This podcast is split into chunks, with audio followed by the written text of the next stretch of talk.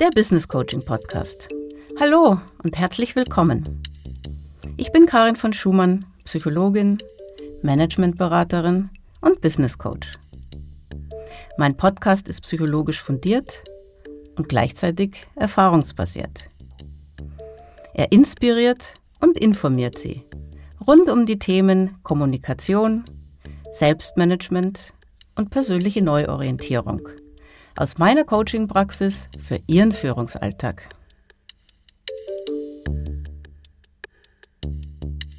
Vielleicht geht es Ihnen genauso wie vielen meiner Coaches derzeit.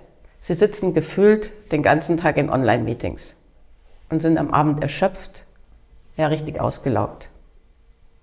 Wenn meine Coaches mir das erzählen, frage ich sie manchmal, was müssten sie eigentlich tun, damit es noch anstrengender wird? Ja genau, Sie haben richtig gehört damit es noch anstrengender wird. Ich nenne diese paradoxen Fragen auch Handstandmethode. Und die Handstandmethode regt dazu an, mal eine ungewohnte Perspektive einzunehmen. Antworten lasse ich jetzt mal ein, natürlich fiktiven Coachie. Wir nennen ihn Ben Roth. Noch anstrengender geht kaum, obwohl vielleicht überhaupt keine Pausen mehr machen und mich noch weniger bewegen und alle Meetings möglichst lang ansetzen. Auf jeden Fall über eine Stunde. Okay, schon klar. Ich muss mehr Pausen machen und die Meetings kürzer halten und mich mehr bewegen. Aber warum sind die Videokonferenzen eigentlich so anstrengend? Da gibt es erstmal ein paar ganz offensichtliche Gründe. In Online-Meetings schauen Sie ständig auf den Bildschirm, damit Sie nicht abwesend wirken. Und dort sehen Sie dann die anderen meistens nur in kleinen Ausschnitten, manchmal in schlechter Bildqualität. Dann ist vielleicht der Ton auch nicht optimal und sie strengen sich so richtig an, um die anderen zu verstehen. Und merken dann vielleicht erst am Abend, dass sie vor lauter Anspannung einen ganz steifen Nacken haben. Viel interessanter als diese offensichtlichen Gründe sind jedoch die psychologischen Hintergründe. Denn ein reales Meeting ist einfach ganz anders als ein virtuelles. Im realen Meeting lehnen Sie sich auch mal entspannt zurück, wechseln Blicke mit den Kollegen. Und sie lesen ganz intuitiv und unbewusst die Körpersprache der anderen. Wie geht es zum Beispiel der Kollegin, die gerade vorträgt? Was denkt sie? Was fühlt sie? Das kriegen sie im realen Meeting ganz automatisch durch ihre Körpersprache mit. Diesen körperlichen Ausdruck von Gedanken und Gefühlen bezeichnen wir Psychologen als Embodiment. Die innere Haltung spiegelt sich in der Körperhaltung, der Stimmlage, dem Gesichtsausdruck wider und das Gleiche gilt umgekehrt. Und genau das erzeugt beim Gegenüber Resonanz. Wenn diese Resonanz passt, fühlen Menschen sich wohl miteinander und sie entwickeln Vertrauen. Diese Prozesse laufen, wie gesagt, weitestgehend unbewusst ab. Und sie funktionieren bei virtuellen Meetings einfach nicht. Als Teilnehmende und auch als Vortragender in einem virtuellen Meeting sind sie körpersprachlich in einem echolosen Raum. Genau dieses fehlende Echo, diese fehlende Resonanz stresst ihr Gehirn und Nervensystem enorm. Deshalb brauchen sie eigentlich nach einer längeren Videokonferenz unbedingt mal ein persönliches Gespräch oder zumindest eine kurze Pause. Sonst bleiben sie nämlich auf diesem hohen Stressniveau sitzen und es potenziert sich sogar noch über den Tag. Ich habe meine Termine bisher so gelegt, dass ich immer mehrere Videocalls hintereinander habe. Das werde ich zukünftig anders planen. Allerdings habe ich natürlich nur bedingt Einfluss darauf. Viele Meetings werden mir einfach eingestellt. Großzeit für Pausen bleibt da nicht. Das Problem hat Ben Roth mit vielen meiner Coaches gemeinsam. Ich rate Ihnen allen öfter mal am Tag und vor allem zwischen den Videocalls sogenannte Mikropausen zu machen. Diese Mikropausen dauern zwei, maximal drei Minuten und sie haben die Funktion, dass Sie sich zwischen Gesprächen und Meetings kurz entspannen. Vielleicht haben Sie ja Lust, gleich mal so eine Mikropause zu machen. Nadina Rossello wird die für Sie anleiten. Nadina ist Pädagogin, Yogalehrerin und sie unterstützt mich bei meinen Coachings vor Ort und auch online. Finden Sie eine aufrechte und bequeme Sitzhaltung. Die Wirbelsäule ist in die Länge ausgerichtet, die Bauchdecke ganz weich und entspannt und die Hände liegen locker auf den Oberschenkeln ab.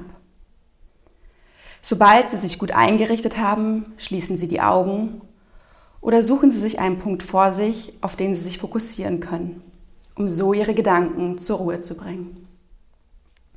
Nehmen Sie einen tiefen Atemzug hoch bis in den Brustkorb, halten den Atem für einen kurzen Moment an, Atemfülle und atmen dann lösend durch den Mund aus. Wunderbar. Beginnen Sie bewusst mit Ihrer Atmung in Kontakt zu treten, Ihre Atmung zu beobachten. Ja, nehmen Sie zwei, drei tiefe Atemzüge.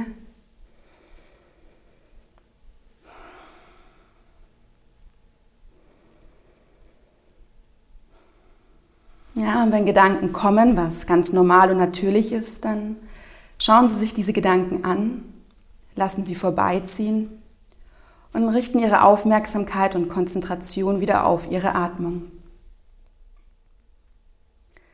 Dann lade ich Sie ein, in die Wahrnehmung Ihres Körpers einzutauchen, zu spüren, wie beide Füße geerdet auf dem Boden stehen. Nehmen Sie auch Ihre Oberschenkel ganz bewusst auf dem Stuhl wahr.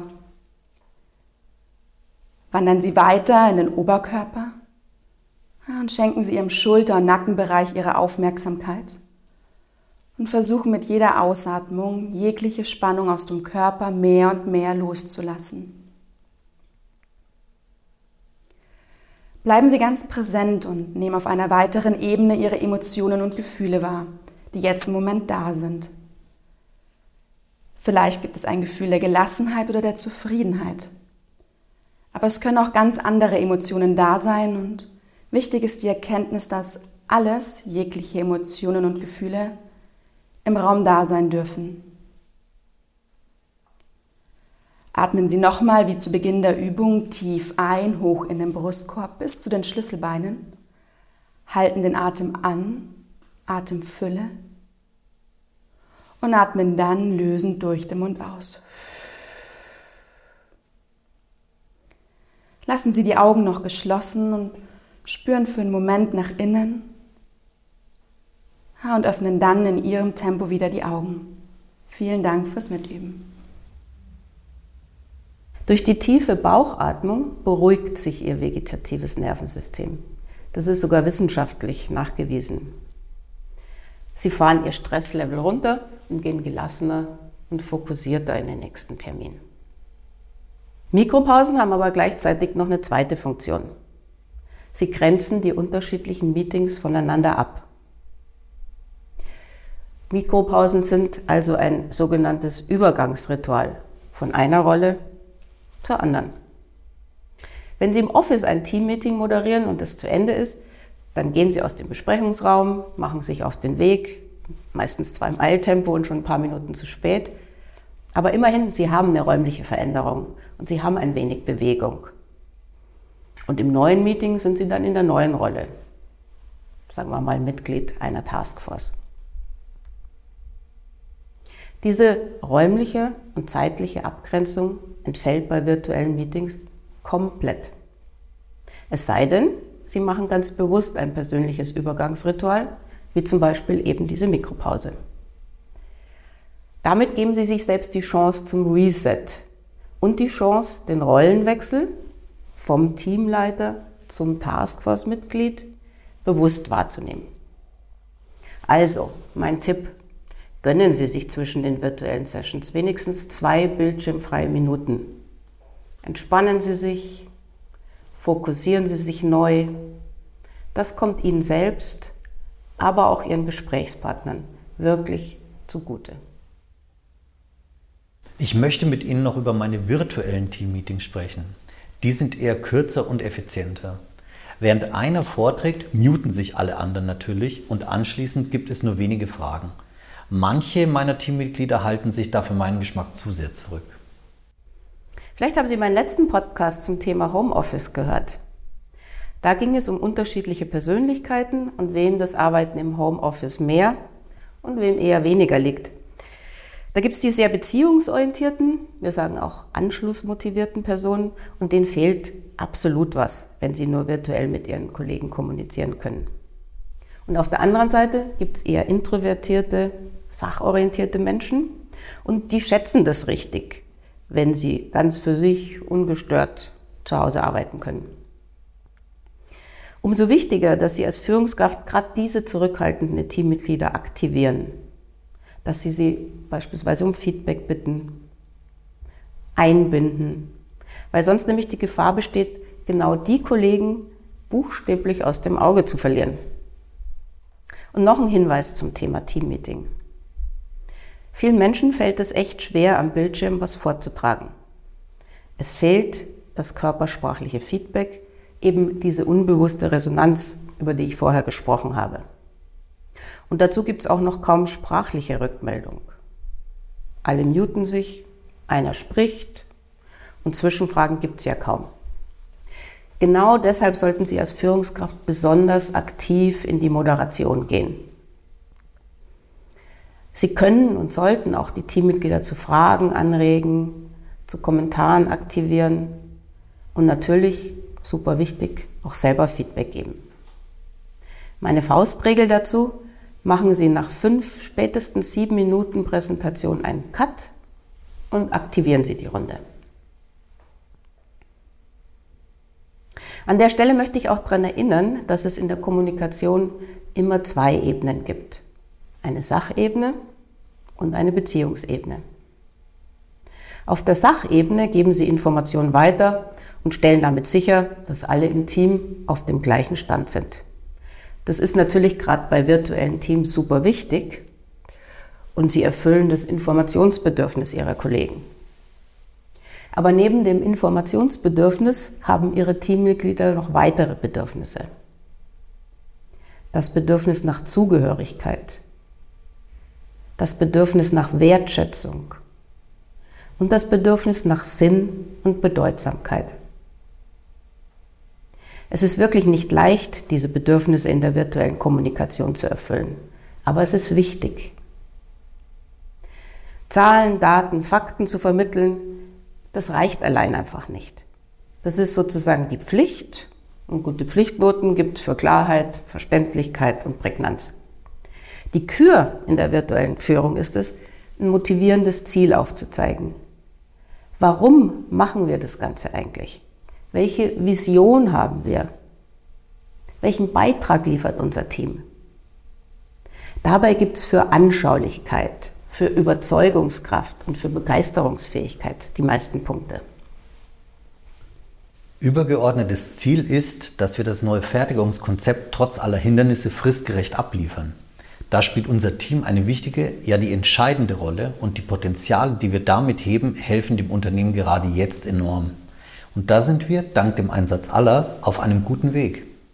Und dann sprechen Sie das doch bitte genauso an. Diese Wir-Formulierungen sind echt super denn sie stärken das Wir-Gefühl und adressieren die Beziehungsebene. Wie gesagt, in der realen Kommunikation wird es stark durch Blickkontakt, durch Mimik, durch Haltung vermittelt. Das gilt halt jetzt durch explizite Kommunikation auszugleichen. Vielleicht gibt es ja auch Spielregeln, die Sie im Team aufgestellt haben oder einen Firmenwert, der wirklich anerkannt ist, den Sie erwähnen könnten. Tatsächlich sind Trust und Collaboration zwei ganz wichtige Werte. Die wurden vor einigen Jahren intensiv geschult. Und diese beiden Werte sind tatsächlich in unserer neuen virtuellen Art der Zusammenarbeit besonders wichtig.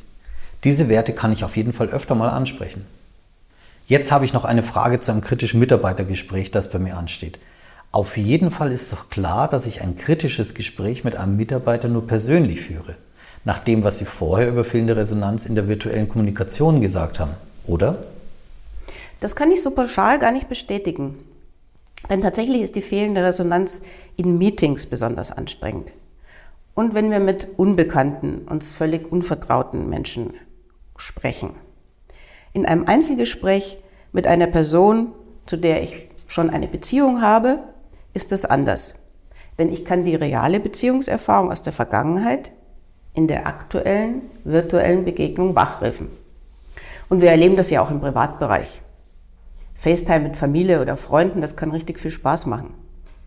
Und auch unser Online-Coaching heute funktioniert ja prima.